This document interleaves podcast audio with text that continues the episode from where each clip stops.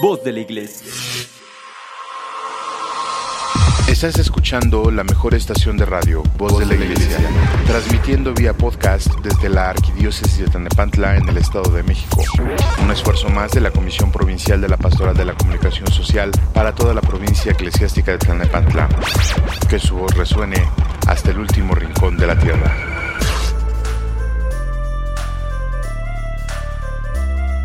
Muy buenas tardes, estimados amigos, bienvenidos a este su programa en la línea de la fe.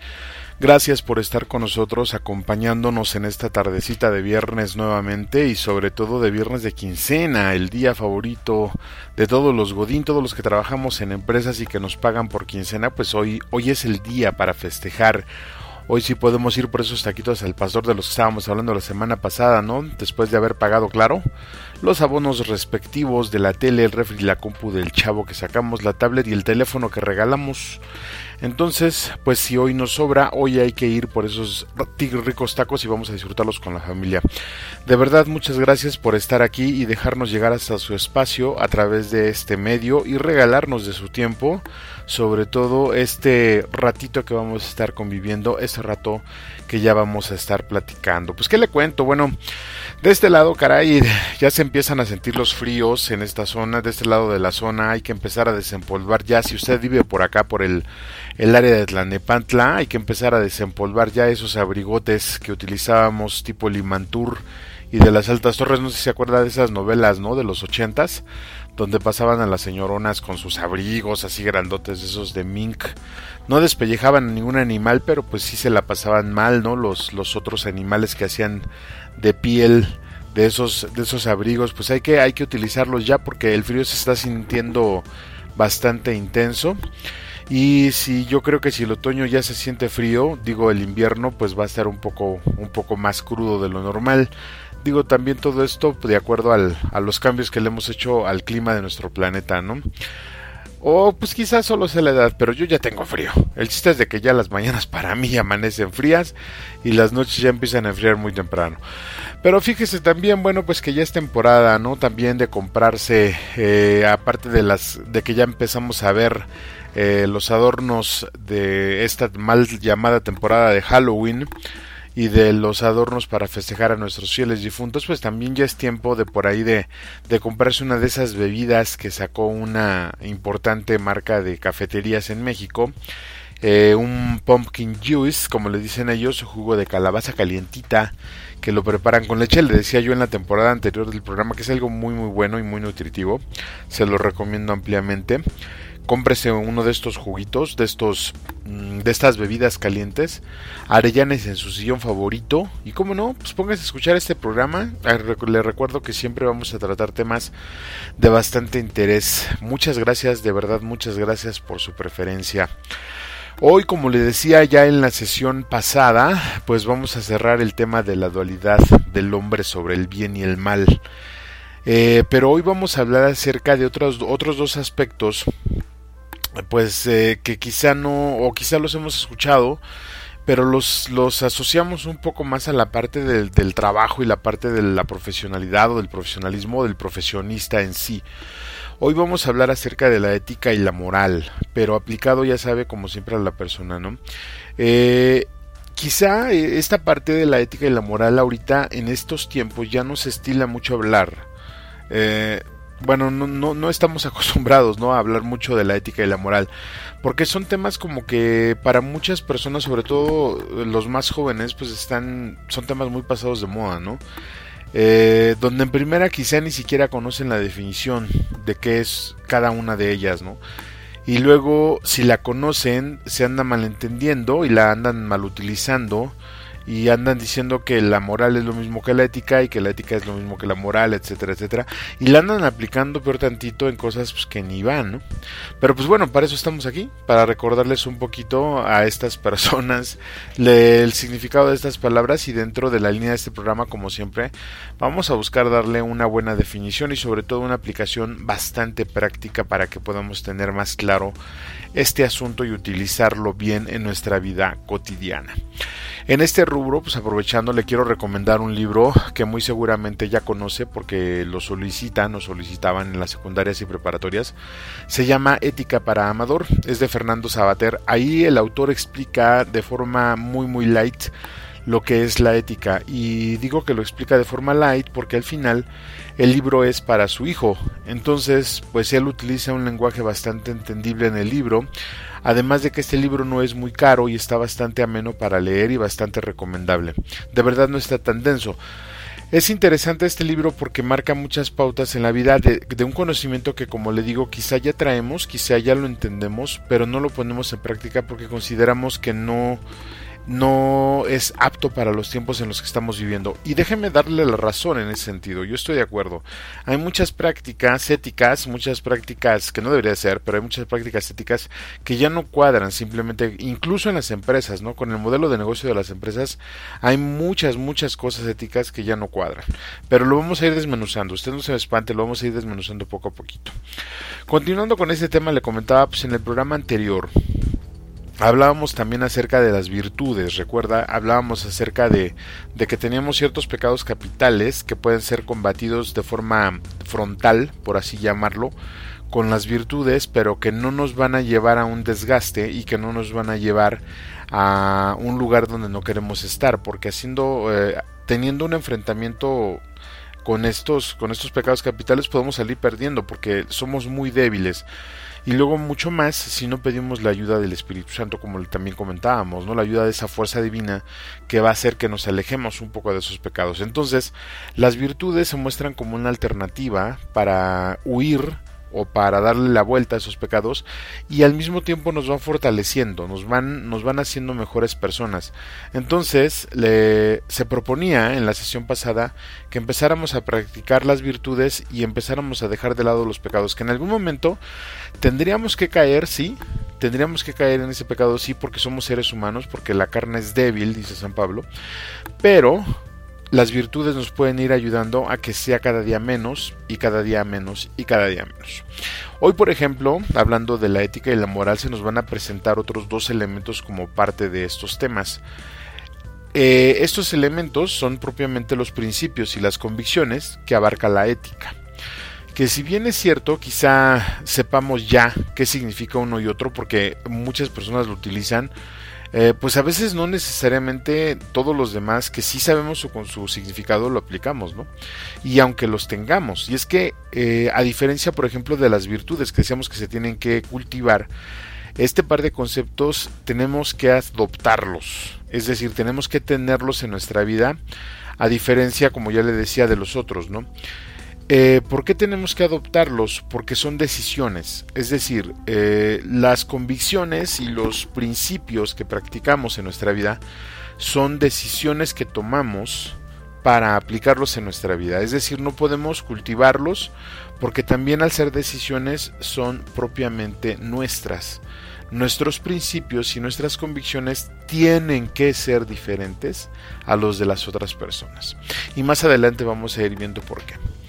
Bueno, pues también hablaremos un poco acerca de la moral que se conforma propiamente de las costumbres y los valores ya establecidos, pero la costumbres y valores establecidos en un tiempo determinado, incluso en un grupo determinado de personas. Y vamos a hablar eh, de cómo esta moral puede ser criticada por la propia ética o viceversa. Y, es que eh, una persona, a ver si me entiende esto, yo sé que, que suena muy complejo, de por sí, bueno, voy a tratar de utilizar palabras más coloquiales, pero pues a veces no se puede porque el término es el término. Eh, a veces decimos que una persona que se dice moral puede no ser ética. Y esto se ve claro, como ya le decía, en las decisiones que cada persona va tomando día con día y en la relación que lleva con los demás. Porque déjeme comentarle que esto de la ética tiene mucho que ver con el cómo nos estamos comportando con los demás, pero sobre todo cómo nos vamos a sentir después de realizar las cosas. Eh, pero no, no precisamente porque la ética nos eche en cara lo que estamos haciendo o lo que hicimos, sino porque al final nuestro consciente, ese Pepe Grillo que también menciona Sabater en su libro, nos va a estar recordando que faltamos a nuestros principios y a nuestras convicciones. Y vamos a utilizar términos, eh, lo va a ir escuchando sobre el programa, vamos a utilizar términos como la traición a uno mismo, por ejemplo, como el mentirnos a nosotros mismos, como el engañarnos a nosotros mismos, cosas por el estilo, que muchas veces también le, es donde le estamos dando entrada a situaciones como la culpabilidad, que ya decíamos que no nos ayuda en nada, ¿no? Una cosa es ser responsable de nuestros actos y otra cosa es eh, sentirnos culpables de nuestros actos. La culpa no ayuda en absolutamente nada. Por eso le decía yo, Sabater en su libro, pues ya enumera las cosas, estas cosas que nos convienen como algo bueno. Él dice que lo que es, eh, conviene para nosotros siempre va a ser algo bueno. Y las cosas que no nos convienen como algo malo, que, que finalmente no nos vamos a adentrar mucho en esto porque es todo un show yo le tendría que agregar aquí el motivo, pero si usted ya lee el libro y lo invito a que lo haga, pues propiamente va a entender de lo que hablamos. Eh, yo considero que los principios y convicciones tienen que tener un motivo muy fuerte atrás, tienen que tener una razón muy fuerte atrás para poder ser llevados a cabo. Porque las convicciones las podemos tener, podemos tener los principios, pero si al final de cuentas eh, llega una situación muy fuerte, un vendaval muy fuerte, es como si construyéramos nuestra casa sobre arena. Necesitamos entender que los principios van a ser eh, sí reglas, pero al final de cuentas la definición de esa regla la va a dar la convicción. Y la convicción tiene que ser algo muy, pero de verdad muy, muy fuerte. Lo interesante va a venir cuando empecemos, cuando ya a través del programa, empecemos a tratar de hacer match con todo lo que hemos venido platicando en los últimos dos programas y lo que vamos a escuchar el día de hoy.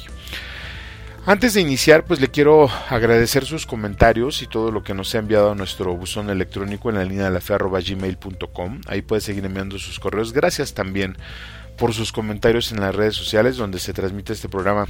Recuerde que estamos transmitiendo por Facebook.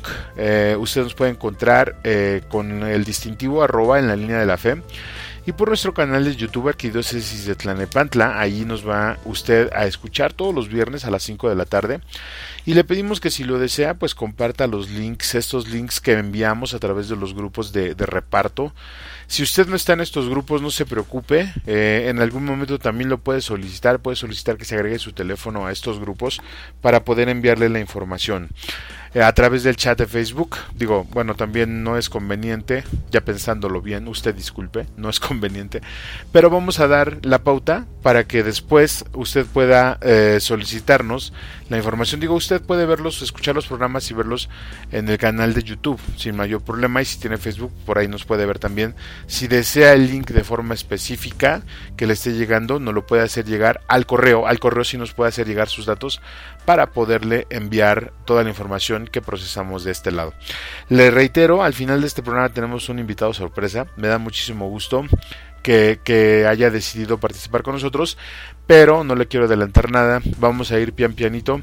Y por el momento, pues no me queda, no me queda más que darle nuevamente la más cordial bienvenida. Yo soy Juan Valdés y este es su programa en la línea de la fe. Ya comenzamos. Hoy, viernes 15 de octubre del año del Señor 2021. Ya estamos arrancando. Vámonos.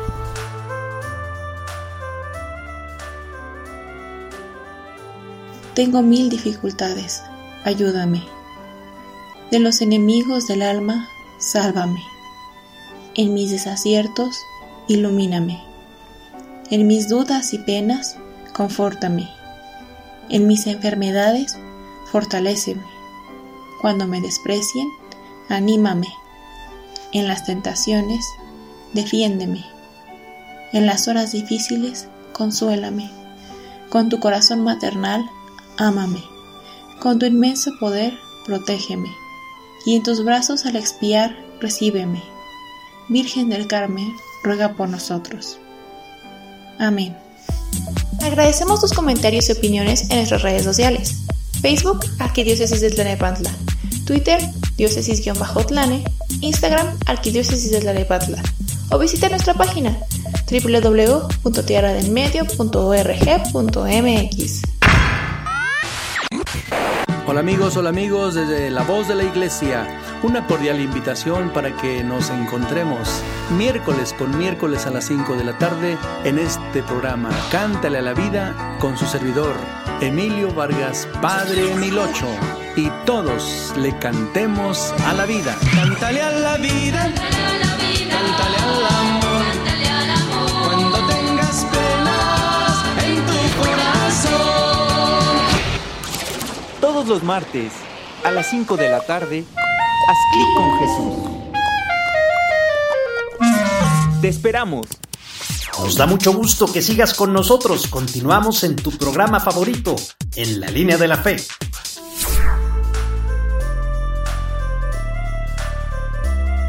Estamos dando inicio a nuestro programa. De verdad, muchas, muchas gracias por estar aquí. Gracias por sus comentarios en las redes sociales y sobre todo por darle seguimiento a este proyecto. Y pues no podemos iniciar, ¿verdad?, sin saludar a todos nuestros amigos que nos escuchan en esta provincia eclesiástica, en las diócesis de Cuautitlán, Texcoco, Nezahualcóyotl, Valle de Chalco, Ecatepec, Teotihuacán, la diócesis de Izcali y por supuesto la diócesis de Tlanepantla y también aprovechamos para mandar un saludo a todas las fuerzas vivas que están al pie del cañón en los servicios dominicales y en las diferentes dimensiones de pastoral. Un saludo a los catequistas de toda la diócesis, especialmente sigan sembrando en los niños y jóvenes la semilla de la fe. Desde por acá rezamos por ustedes y sus familias para que sigan fuertes. Échenle muchas, muchas ganas. Bueno, y como le comentaba en el segmento anterior, pues el día de hoy vamos a hablar de dos cosas importantes. La moral y la ética, o la ética y la moral, pero bueno, siempre aplicado a la persona y desde la persona y esto lo vamos a hacer a modo de ir cerrando un poco la parte de la persona social y en aras también de la buena convivencia, ¿no? Que si bien es cierto todos conocemos, pues la verdad es que a veces omitimos estos principios o de plano los olvidamos y mucho más cuando lo bestia que todos traemos dentro se nos sube a la cabeza y actuamos por instinto. Y como ya es costumbre, para estar más identificados con el tema, pues tenemos que conocer primero las definiciones de lo que hoy vamos a tratar aquí, o sea, hace algo de la ética y la moral. Pero antes de continuar y para iniciar bien con nuestro segmento, vamos a dar paso precisamente a estas definiciones. Vamos a escuchar. La ética y la moral de entrada pues no son sinónimos. La ética es parte de la filosofía, considera concepciones de fondo, principios y valores que orientan a personas y sociedades. Una persona es ética cuando se orienta por principios y convicciones. Decimos entonces que tiene carácter y es de buena índole. Ahora, la forma moral, que es parte de la vida concreta, trata de la práctica real de las personas que se expresan por costumbres, hábitos y valores aceptados. Una persona es moral cuando obra conforme a las costumbres y valores establecidos que eventualmente pueden ser cuestionados por la ética. Una persona puede ser moral, es decir, sigue las costumbres, pero no necesariamente ética, que obedezca a los principios. Estas definiciones, aunque útiles, realmente son abstractas porque no muestran el proceso, cómo surgen efectivamente la ética y la moral. Y aquí pues vamos a pedirle ayuda a los griegos. Ellos parten de una experiencia de base, siempre válida, la de la morada entendida existencialmente como el conjunto de las relaciones entre el medio físico y las personas, y llaman a la morada ethos con la e larga en griego. Para que la morada sea morada hay que organizar el espacio físico, es decir, cuarto, sala, cocina, y el espacio humano, ¿no? relaciones de los moradores entre sí y con sus vecinos, según criterios, valores y principios para que todo fluya y esté como se desea. Ethos eso da carácter a la casa y a las personas. Los griegos también llaman a esto ethos, nosotros diríamos ética y carácter ético de las personas. Además, en la morada, los moradores tienen costumbres, maneras de organizar las comidas, los encuentros, modo de relacionarse, eh, algunos que son muy tensos y competitivos, otros que son armoniosos y cooperativos. A esto los griegos también lo llamaban ethos, pero con la e corta. Nosotros diríamos que es moral y la postura moral de una persona. Sucede que esas costumbres, es decir, la moral, forman el carácter, que es la ética de las personas. Winnicott, continuando a Freud, estudió la importancia de las relaciones familiares para establecer el carácter de las personas. Estas serán éticas, es decir, tendrán principios y valores si han tenido una buena moral, relaciones armoniosas e inclusivas en casa. Esto usted lo puede encontrar en servicios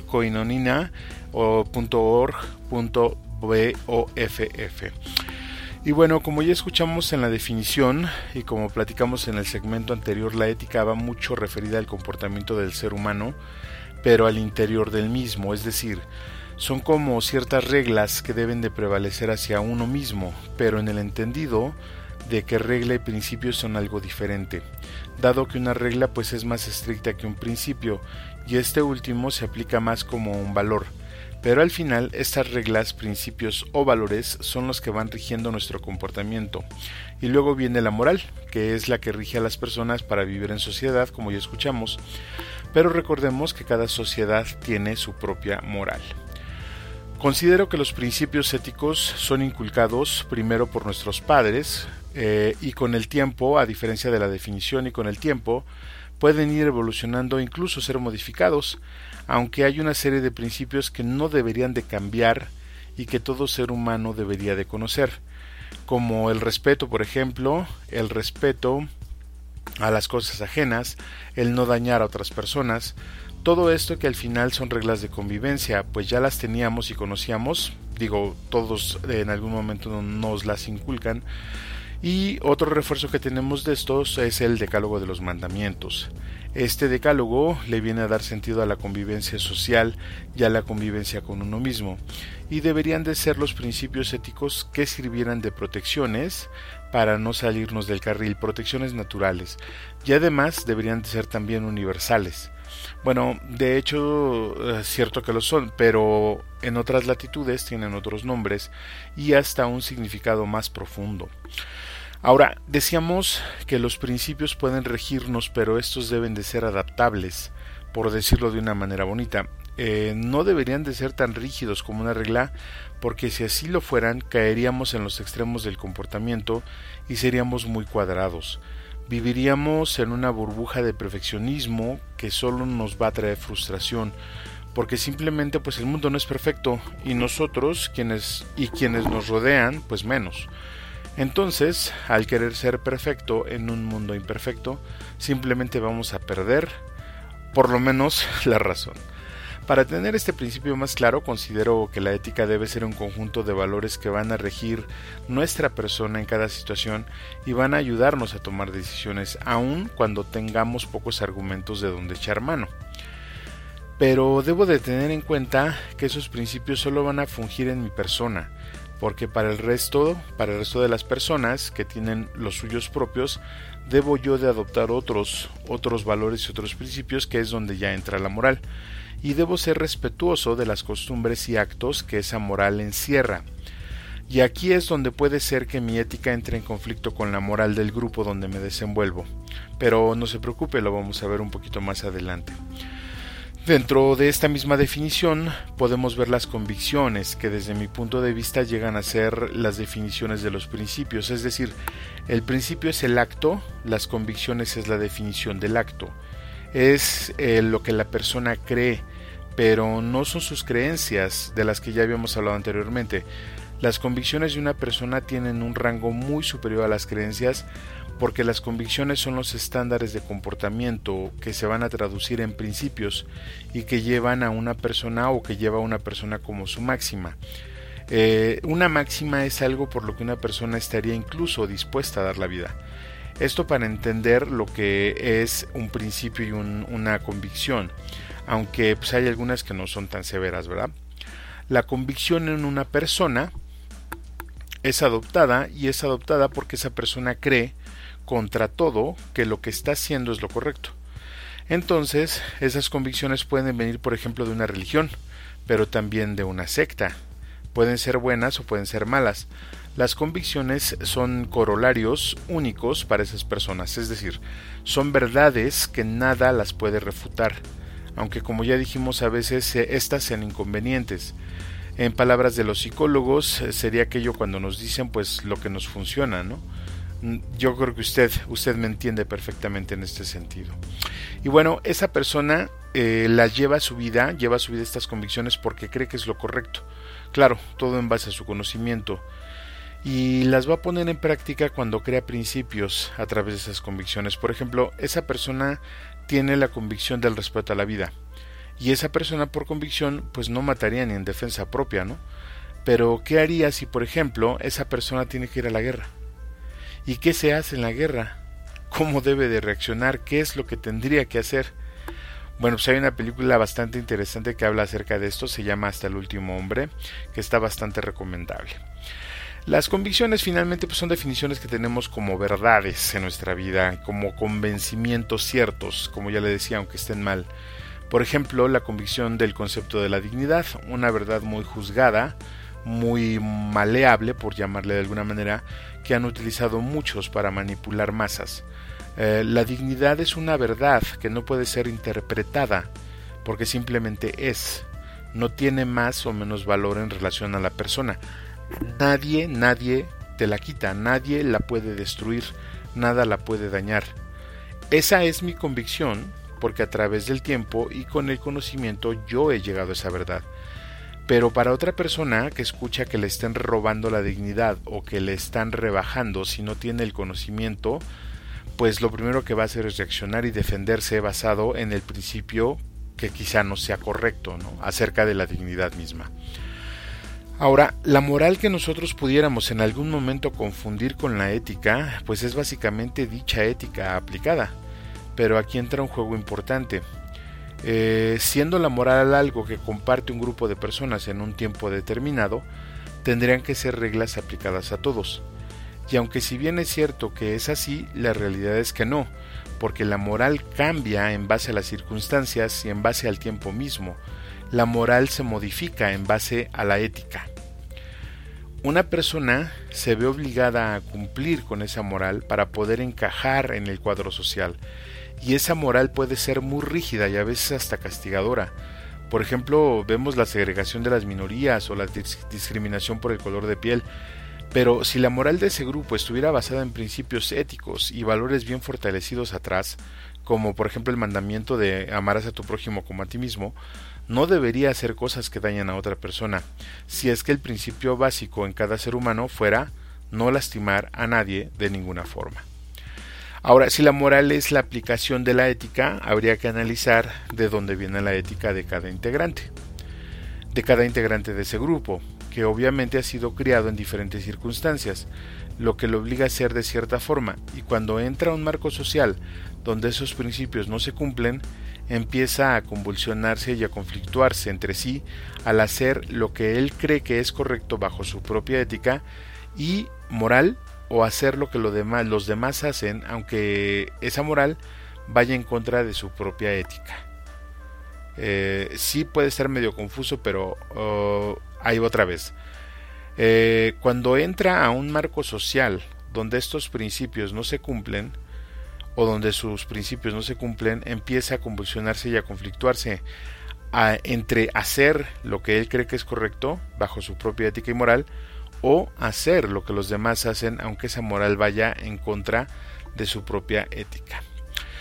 Desde aquí, estimado Radio Escucha, considero que existen dos clases de moral, la propia y la social, siendo la primera como la aplicación de mi ética personal y la segunda como aquellas reglas que voy a adoptar para tener una buena convivencia con los otros. Eso implica adoptar quizá algunas costumbres y tradiciones, pero para aceptar esas reglas morales, volvemos a lo mismo, debemos de tener principios éticos que nos permitan dejar de lado la soberbia y aceptar, por ejemplo, pues que tenemos un jefe en la casa, como los padres, eh, que no podemos hacer ruido después de cierta hora de la noche cuando vivimos en una vivienda compartida, eh, que debemos de respetar los lugares de estacionamiento, que debemos de vestir apropiadamente para cada ocasión, es decir, la moral social se da al exterior desde la persona pensada en el otro y la moral personal o ética se da al interior de cada persona pensando en uno mismo. Pero esta última parte pues debe de ser de forma altruista y no egoísta. Para ir cerrando los círculos, entendamos, la ética es un conjunto de principios y valores que me van a ayudar a ser mejor persona en mi persona y me van a ayudar a gobernarme. Eso lo veremos más adelante, pero eso se tiene que reflejar en mi relación con los demás, porque los principios éticos que yo tenga me van a permitir aceptar las reglas de convivencia y promoverlas. Todo lo anterior estoy seguro que usted ya lo conoce pero quizá no le había puesto nombre. Entonces, solo quedémonos con que nosotros mismos tenemos principios y valores y la sociedad tiene también principios y valores. El problema aquí, mi estimado radio escucha, diría Cantinflas, es cómo vamos a conciliar esas dos partes. Vamos a quedarnos, vamos a masticar un poquito con esto, vamos a hacer saliva con esto y vamos a un brevísimo corte musical. Yo soy Juan Valdés y usted está escuchando en la línea de la fe. No le cambie que ya regresamos.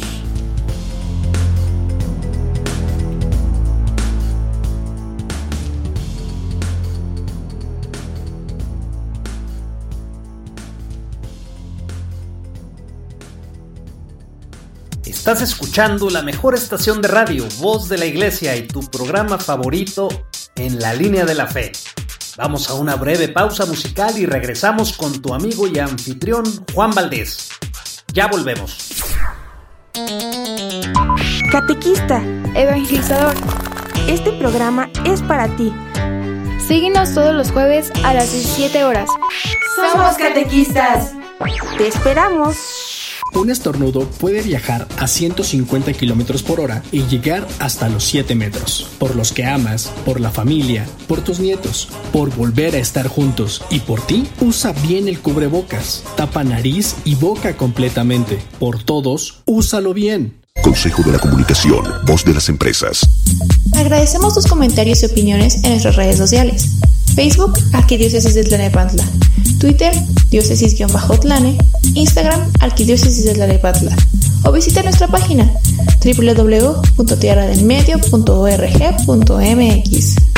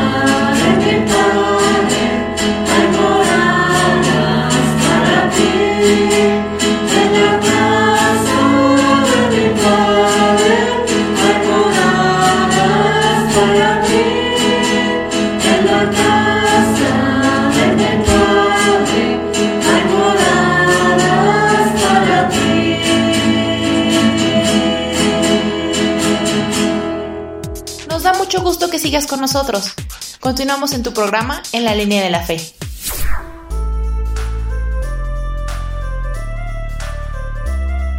Continuamos en este viernes 15 de octubre del año del Señor del 2021 en este su programa favorito en la línea de la fe.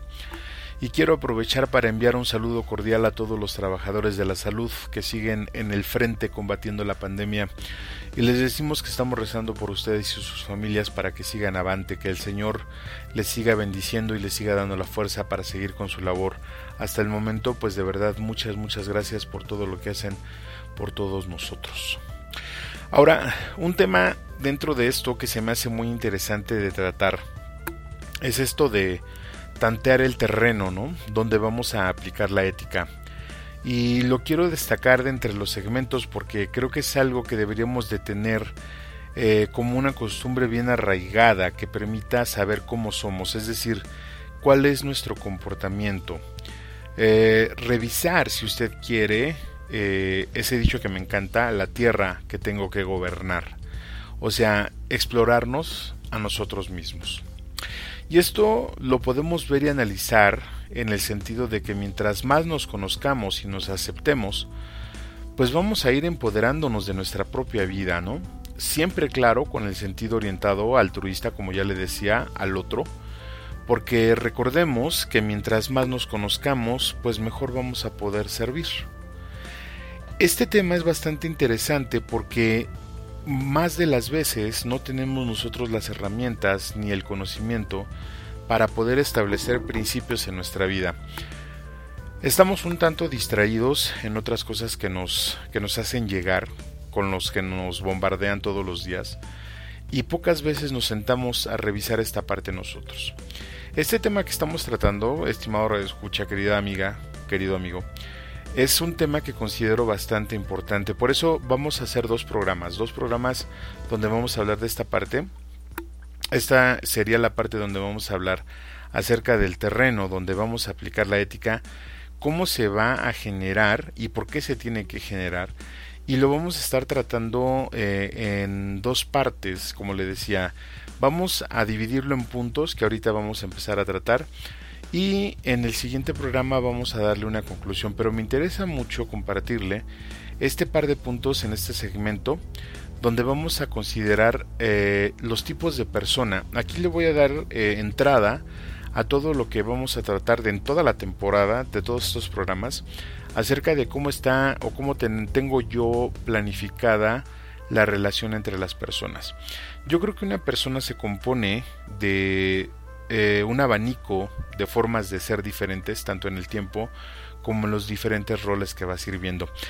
Pero sí creo que debemos de tomar en cuenta que cada una de esas personas nos va a generar un cierto tipo de principios y nos va a generar un cierto tipo de eh, convicciones que tenemos que hacerlas. Y para conocer esas personas y para conocer esos principios y para conocer esas convicciones, pues tenemos que conocernos a nosotros mismos dependiendo de la edad en la que estemos. Por eso he considerado unos puntos que le quiero compartir. Primero, creo yo que el ser humano está constituido, como ya le decía, por un abanico de personas que hemos estado tratando a lo largo de, este, de, este, de estos programas desde la primera temporada donde hemos empezado a incluir temas que van en relación a los diferentes tipos de persona. Es decir, yo considero que una persona, un ser humano, es una persona física, es una persona racional, es una persona emocional, es una persona social y por supuesto es una persona espiritual. Eh, si lo vemos desde la teoría de los ejes, podríamos explicar entonces que la persona física es nuestro cuerpo nuestro cuerpo con todas sus reacciones, con todas las acciones y con todos los procesos que conlleva. La persona racional yo la identifico con el tipo de pensamiento que tenemos, que si bien es cierto es intangible, no lo podemos tocar, lo podemos eh, traducir en el momento de que estamos obrando o en el momento de que estamos haciendo algo en los otros. La persona emocional se refiere a las, a, los, a las emociones, al tipo de emociones que podemos sentir, eh, que son diferentes en cada persona, aunque de alguna manera se estandaricen en algún punto, pero al final son diferentes. La persona social es aquella que nos define en la sociedad, en nuestra comunidad, es decir, el rol que tenemos, que puede ser hijo, papá, esposo, esposa, madre, primo, amigo, etc. Y finalmente la persona espiritual La persona espiritual siempre va a ser aquella persona que esté en estricto contacto, que esté directamente enlazada en la parte vertical con Dios. Ahora, cada una de estas personas o cada una de, esta, de este abanico de, diferentes aspectos de nuestra vida siempre va a contener unos principios y unos valores dentro de la ética de la que estamos hablando. Por ejemplo, la persona física debería de regirse por principios, primero para sí mismos, principios y convicciones que le permitan cuidar toda la parte de su ser, que le permitan responsabilizarse de su, de su cuerpo, de su persona física, para que no caiga en los excesos de los que hablábamos en el programa anterior. Por ejemplo, una persona, la persona, una persona que tenga principios y, convicciones éticas en relaciones por la, con la comida, por ejemplo, debe saber hasta dónde se va a, hasta dónde va a alimentarse, qué es lo que tiene que comer. La persona racional tiene que tener también principios y convicciones, que ahí puede ser el problema donde empiecen a transformarse esos principios conforme va llegando el conocimiento y conforme va creciendo la persona. Es decir, los principios que tenía ah, cuando cumplió 17 años, 16 años, no van a ser los mismos que tenga cuando cumpla 22, porque al final el conocimiento y las circunstancias van a obligarla a que cambie. Después viene la parte emocional, donde es más interesante, donde estos principios y convicciones realmente nos van a guiar y nos van a servir de cerca para no dejar escapar esas emociones que nos pueden hacer daño. Estos principios y convicciones tenemos que empezar a relacionarlos mucho con lo que nosotros somos en base a nuestras circunstancias y en base a lo que sentimos.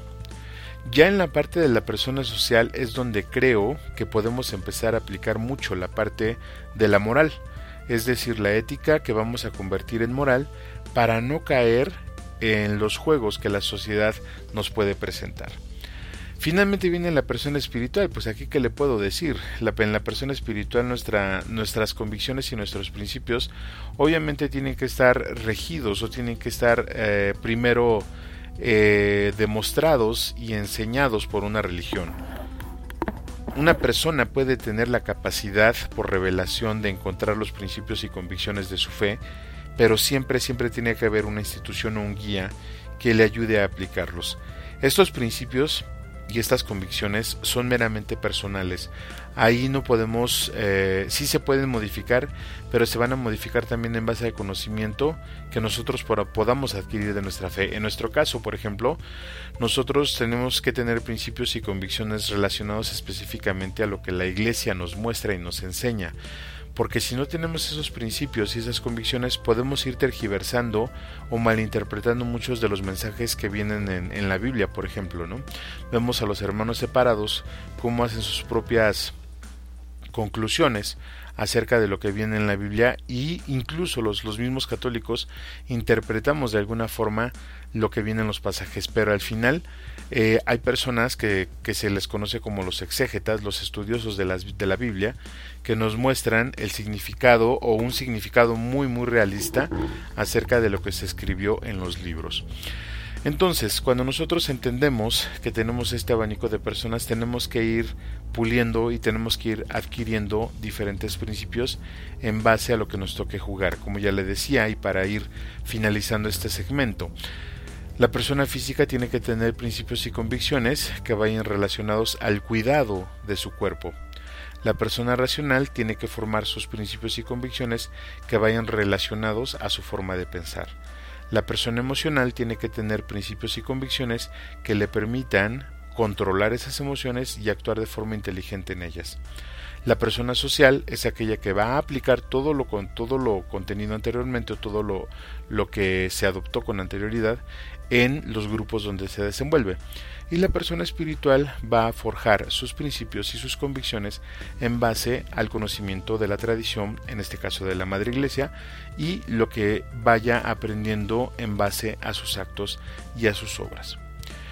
Yo creo que sí es, es importante que conozcamos eh, eh, este tipo de personas porque debemos de saber que habemos personas que nos tiramos más por un lado, es decir, que somos más racionales, habemos otros que somos más emocionales, otros que somos más sociales, iba a decir que somos más animales, pero hay otras personas que se mueven mucho por el instinto.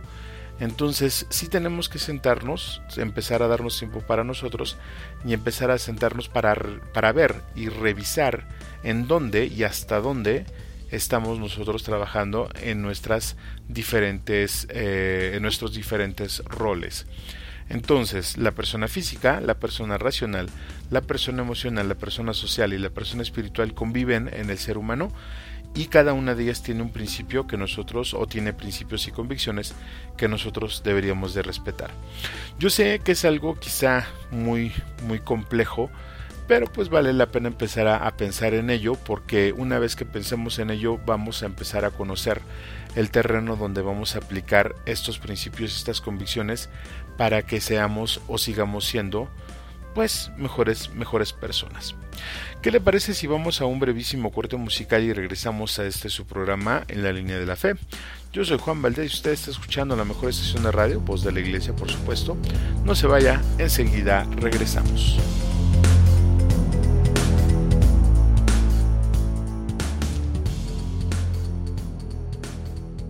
Vayas, regresamos en unos momentos. Estás escuchando en la línea de la fe. Quédate con nosotros. Ya regresamos. ¿Qué tal amigos? Nos da mucho gusto que sigan con nosotros en la mejor estación de radio, Voz de la Iglesia. Los invitamos a escuchar todos los lunes el programa Cristo siempre contigo con el Padre Tonatiu y el Padre Carlos, quienes nos dan una perspectiva fresca y diferente de nuestra fe. No te lo pierdas todos los lunes en punto de las 5 de la tarde. Te esperamos. Hola, ¿qué tal amigos? Quiero invitarlos a que no se pierdan todos los jueves nuestra serie Verdaderamente Humano un espacio donde buscamos hacer vida la palabra de Dios. Recuerda, todos los jueves a las 7 de la noche por el Facebook y YouTube de la Arquidiócesis de Tlanepantla. Verdaderamente humano, te esperamos.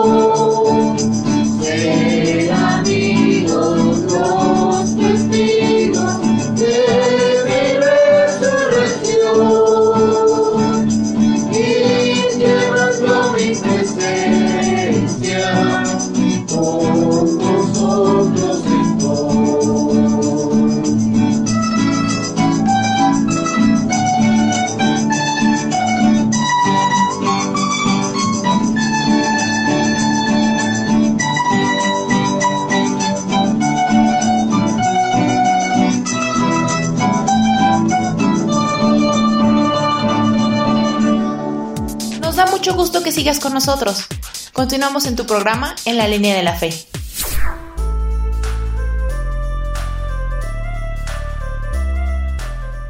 Pues me da mucho gusto estar nuevamente de regreso en este su programa favorito en la línea de la fe, ya en el segmento final de nuestro programa, de esta primera parte de nuestro programa donde estamos hablando sobre la ética y la moral como parte indispensable de toda persona y donde también pues hemos estado hablando acerca de las diferentes capacidades, si se le puede llamar así, que tenemos y del abanico de roles que nos toca jugar como seres humanos.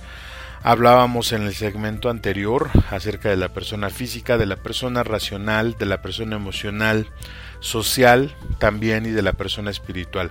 Todo esto, como ya le decía, pues lo hemos estado platicando eh, a lo largo de toda la temporada anterior porque en eso se basa precisamente la parte de la teoría de los ejes.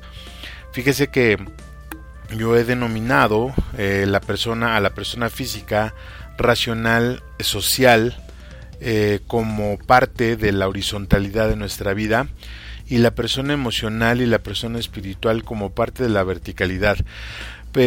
¿Por qué la persona emocional como parte de la verticalidad? Bueno, considero que las emociones son uno de los factores que nos hacen movernos, finalmente la palabra emoción quiere decir movimiento, y nos hacen actuar, nos hacen actuar en base, eh, a veces, muy, muy pocas veces, en base a cosas racionales, pero nos llevan más por el instinto, entonces eh, siento que la parte de la persona emocional es el puente entre la parte de la horizontalidad y la parte de la verticalidad, es decir, que ahí es donde reside todo y ahí es donde se desprende también todo.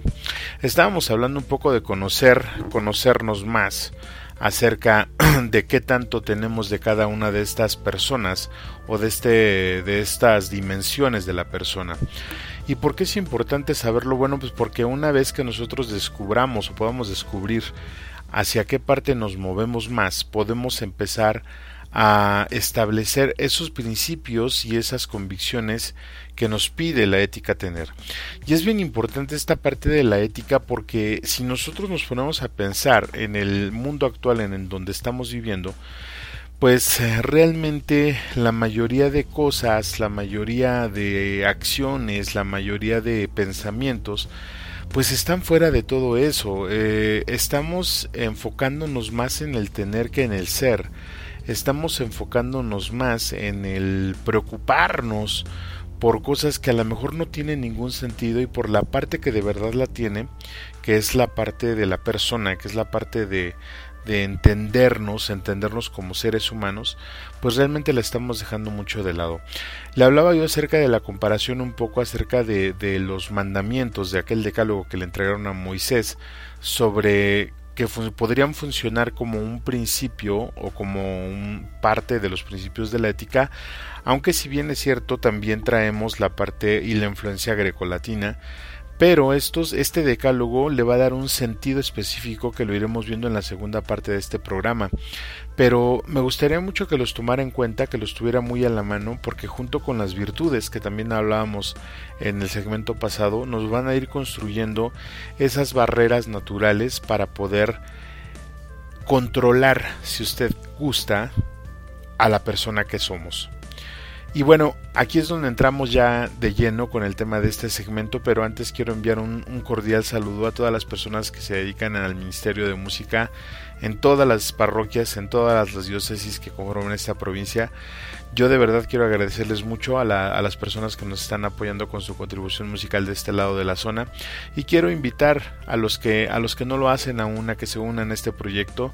La verdad es que estamos muy animados y queremos seguir continuando, queremos seguir promoviendo todo el talento que hay en nuestras diócesis porque hay mucho mucho talento, solo falta que se animen un poquito a compartir.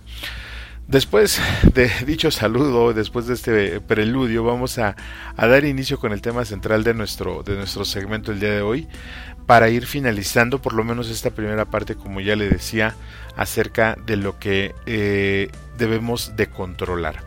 ¿Por qué tenemos que controlarnos? ¿Por qué tenemos que eh, explorar esa tierra, como ya había dicho en un principio, y controlar y dominar? ¿Por qué tenemos que hacer eso? Bueno, si nosotros fuéramos específicamente instintivos, es decir, que solamente tuviéramos eh, la parte de la persona física o viviéramos ahí, pues simplemente haríamos lo que hacen los animales. Usted observe los animales, los animales salvajes o domésticos, cualquier tipo de animal que no tenga un tipo de, raciocinio como el de nosotros, pues siempre se va a comportar, va a tener ciertos parámetros básicos que cumplir, dormir, comer, aparearse, defecar, etcétera, etcétera. Nosotros seríamos así. Ahora, eso, el, el, hecho de ser racional no nos lo va a quitar. El hecho de ser racional no nos va a quitar todo lo que le acabo de mencionar. Pero sí nos va a decir cómo hacerlo. o sea, un animal, por ejemplo, disculpe usted la comparación, un perro defeca en la calle. Nosotros racionalmente, moralmente, sabemos que eso está mal. Hay personas que lo hacen sí yo lo entiendo, pero ya cuando están enfermas o cuando les agarra la prisa al final de cuentas. Pero el hecho de ser racional nos impide, nos impide ser animales, es decir, nos impide, o mejor dicho, no nos impide, sino que nos ayuda y nos orienta a que todo lo que tenemos y todos los rasgos que un animal tiene los podamos controlar y los podamos manejar de una forma que moralmente sea correcta. Ahora, si conocemos, eh, si fuéramos así eh, y no fuéramos racionales, insisto, pues tendríamos el comportamiento de los animales, aunque muchos pareciéramos que estamos así. Y aquí me gustaría hacer un alto. ¿Usted considera en su alrededor, en su tiempo, en su momento, que hay personas muy, muy instintivas, muy, personas que se tiran mucho por la parte instintiva, la parte física, la parte del animal? Pues si le doy uno, un par de segundos ya le llegaron como cinco nombres o cinco personas, ¿no? Porque siempre decimos, es que te comportas como un animal y efectivamente, ¿no? Pero ¿qué cree? El otro problema viene cuando, eh, gracias a, todo el bombardeo que nos está dando eh, el, el mundo, con la cultura del mundo, pues también existen personas que están demasiado tiradas a la parte emocional, ¿no? Que hay personas que están desarrollando patologías psicológicas muy muy importantes y que desgraciadamente tampoco tienen control. Entonces, eh, esta palabra de control que a muchas personas les disgusta, es más, casi agreden a quien, del quien está hablando, gracias a Dios estoy del otro lado de la bocina, eh, puede ser un problema porque no desean tener ese control, eh, quieren vivir libres como los pollos en el campo, ¿no? Y vemos también, si yo le doy otros tres segundos para que piense en personas que son extremadamente emocionales, pues por lo menos ya le llegaron a la cabeza unos cinco, incluyéndose quizá usted mismo, ¿no?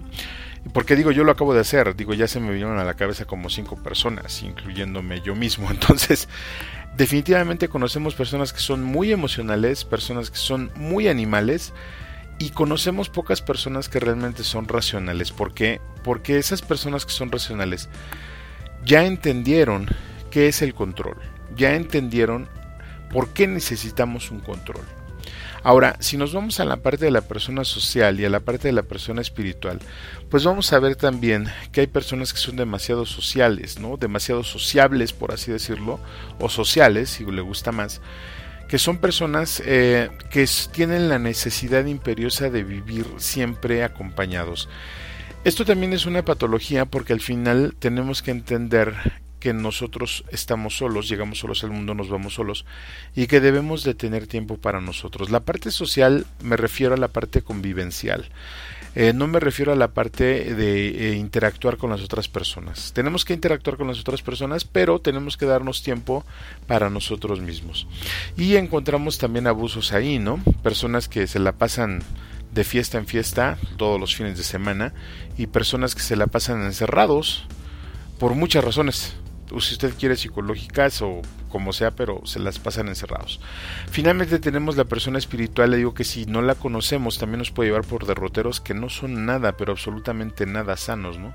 Hasta ahí, hasta incluyendo las religiones hay excesos y donde debemos tener también que aplicar un control. Ese control que yo del que yo le estoy hablando es la parte que la vamos a poder eh, cimentar, que la vamos a poder fundamentar específicamente cuando tengamos nuestros principios bien puestos, cuando tengamos nuestros principios y convicciones bien puestas. Porque si no logramos tener identificados esos principios y esas convicciones, todo este tipo de dimensiones se van a empezar a desbordar. Incluso la racional, ¿eh?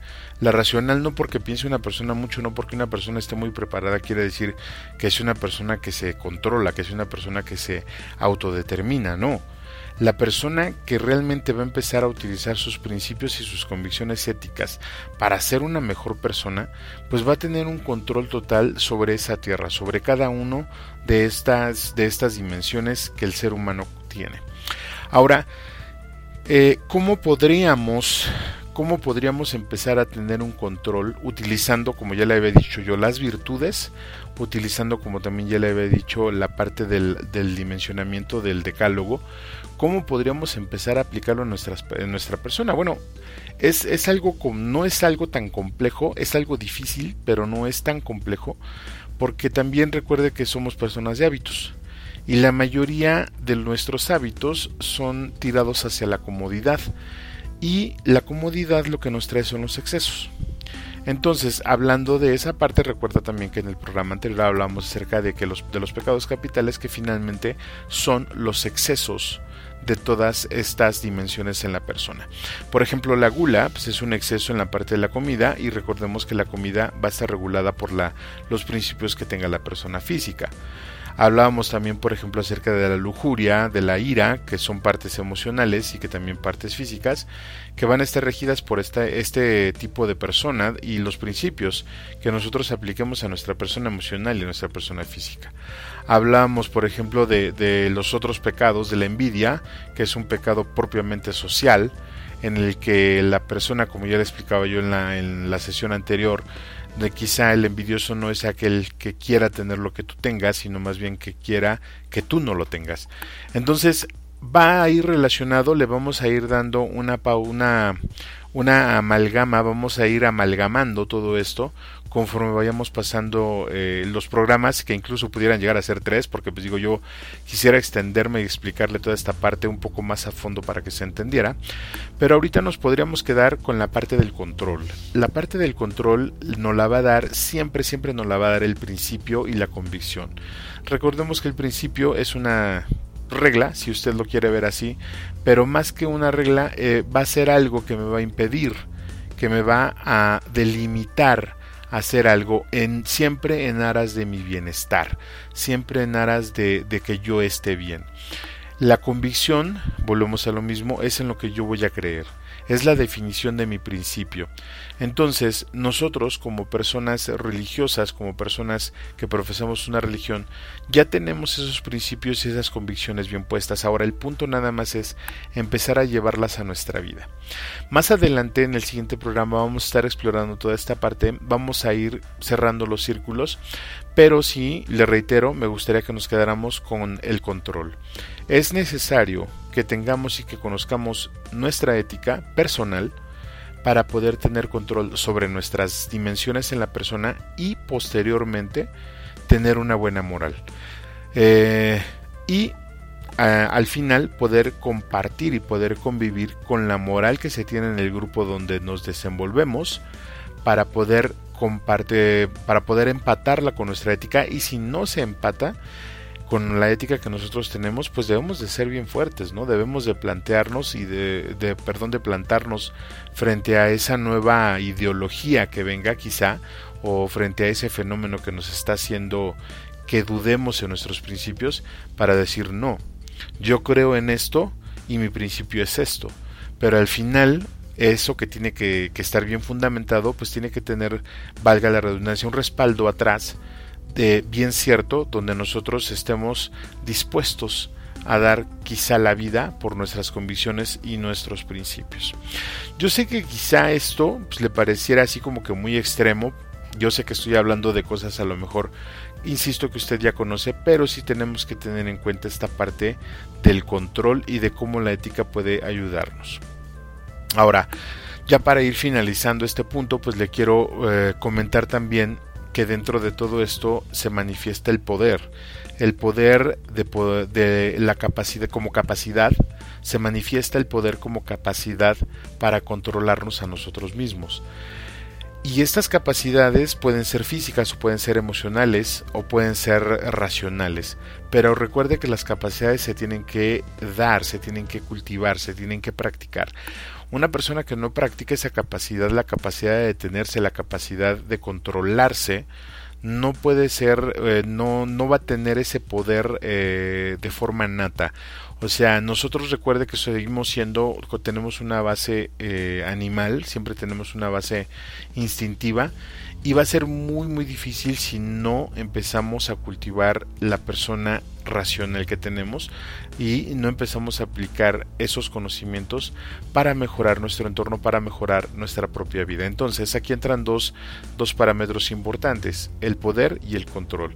Mientras más conocimiento tengamos, vamos a tener mayor capacidad para controlar lo que somos. Pero no quiere decir que es un poder para abusar, tampoco quiere decir que es un control para subyugar, es un poder para delimitar y un control para edificar. Todo, todo lo que todo lo que nos edifique siempre va a tener esa parte y esta parte se reduce en una palabra, autoridad. Pues mire, se pudiera parecer mucha información que es similar, pero no se me espante, digo, desde la temporada pasada hemos estado viendo ya algunas de estas personas, eh, de estas dimensiones de la persona, y más adelante pues también vamos a ir viendo un poco más acerca de lo que nos falta o de cómo se van a ir comportando. De momento, de momento solo le puedo decir que cada una de ellas eh, se ve afectada, como ya le explicaba, por las virtudes y por los pecados, que escuchamos en el programa anterior. En base a eso es conforme vamos a ir platicando en la siguiente sesión eh, acerca también de, le digo, de cómo formar nuestros principios, cómo formar nuestras convicciones, basándonos, basándonos en las virtudes que ya, ya escuchamos, pero sobre todo en la práctica de estas. Y pues bueno, ¿qué más quisiera yo seguirle con este tema? Pero la verdad es que el tiempo se nos ha ido muy, muy rápido. Pero no se olvide que la próxima semana pues vamos a estar aquí nuevamente, ¿no? A las 5 de la tarde en esta su estación favorita en la línea de la fe, su perdón, su su programa favorito en la línea de la fe por su estación favorita también, Voz de la Iglesia, como cada viernes para compartir la información y seguir compartiendo estos temas que son bastante interesantes. Por favor, si usted tiene alguna duda, si usted tiene algún comentario sobre estos temas, le invito a que nos escriba a nuestro buzón electrónico en la línea de la fe arroba gmail.com eh, ahí estaremos, podemos ahí platicar, podemos también eh, eh, conversar un poco más, como le decía al inicio del programa. Si usted desea que se le agregue a nuestros grupos de reparto, por, el, por medio del correo nos puede mandar sus datos y con todo gusto lo agregaremos a estos grupos, donde también le compartiremos nuestra revista digital en la línea de la fe, que ya está próxima a salir, y donde iremos exponiendo también diferentes tópicos. De momento, y como en cada emisión, pues le agradezco al equipo de comunicaciones de la diócesis que hacen posible que, este programa salga al aire, a Jessica y Oscar en el área de diseño, a César en el área de sistemas, el buen Chuy en administración, a Raúl y a José María en los medios y al padre José Luis que, que, es el comandante de toda esta tripulación. De verdad muchas gracias por su apoyo y junto con ello a nuestras voces en off, Gustavo Pérez, Lupita Martínez, Sara Camacho, a nuestro equipo editorial, al profesor Herrera, Daniela Reséndiz, el Ministerio de Música de la Zona por la contribución musical a nuestro editor de medio tiempo, Víctor el Generalito Valdés, y a todas las personas que hacen posible que este programa esté al aire. De verdad, muchas, pero muchas gracias. Yo soy Juan Valdés y le agradezco el deleite de su compañía. Muchas gracias por todo y que tenga usted un excelente, pero de verdad, un excelente fin de semana. Y hoy es viernes, el cuerpo lo sabe, váyase por esos tacos que ya se me está haciendo agua la boca. Por el momento nos vemos y nos escuchamos la siguiente semana. Que Dios les siga bendiciendo. Hasta la próxima.